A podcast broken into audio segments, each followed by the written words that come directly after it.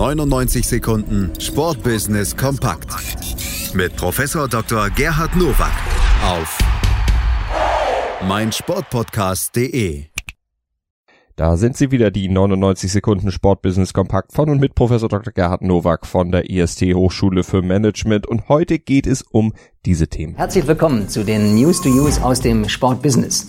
Das Hamburger Volksparkstadion muss für die Europameisterschaft 2024 modernisiert werden. Neun Maßnahmen sind unverzichtbar. Das Stadion gehört zwar dem HSV, der will aber die Kosten alleine nicht tragen.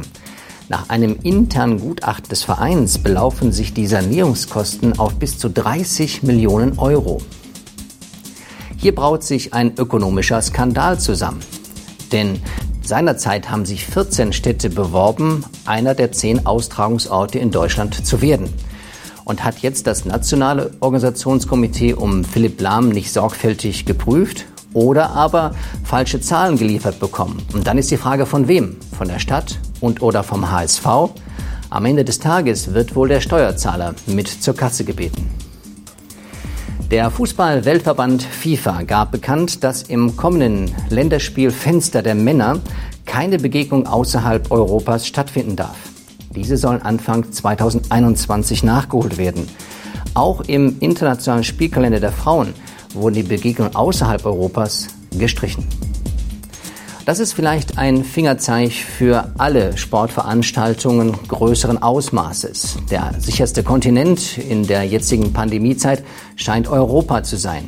Nicht Asien und möglicherweise eben auch nicht Japan, wo man ja immer noch daran festhält, die Olympischen Spiele im nächsten Jahr auszutragen. Im Durchschnitt kostet das Trikot eines Bundesligisten in der kommenden Saison 81,53 Euro. Im Vergleich zum Vorjahr sind die Preise leicht gesunken. Das Trikotpreis-Ranking wird von drei Teams angeführt, Bayern München, Leipzig und Union Berlin. Alle 89,95 Euro. Das Adidas Union Berlin Trikot ist dabei um 15 Euro teurer als das Trikot in der Vorsaison. Die günstigsten Trikots sind die von Augsburg, Bielefeld und Freiburg. Der Schuss könnte nach hinten losgehen. Denn die Fans wollen natürlich das Trikot als eines der stärksten Identifikationsmöglichkeiten kaufen, aber gleich 15 Euro teurer als im letzten Jahr. Das waren sie, die News to Use für diese Woche. Ich wünsche Ihnen gutes Sportbusiness.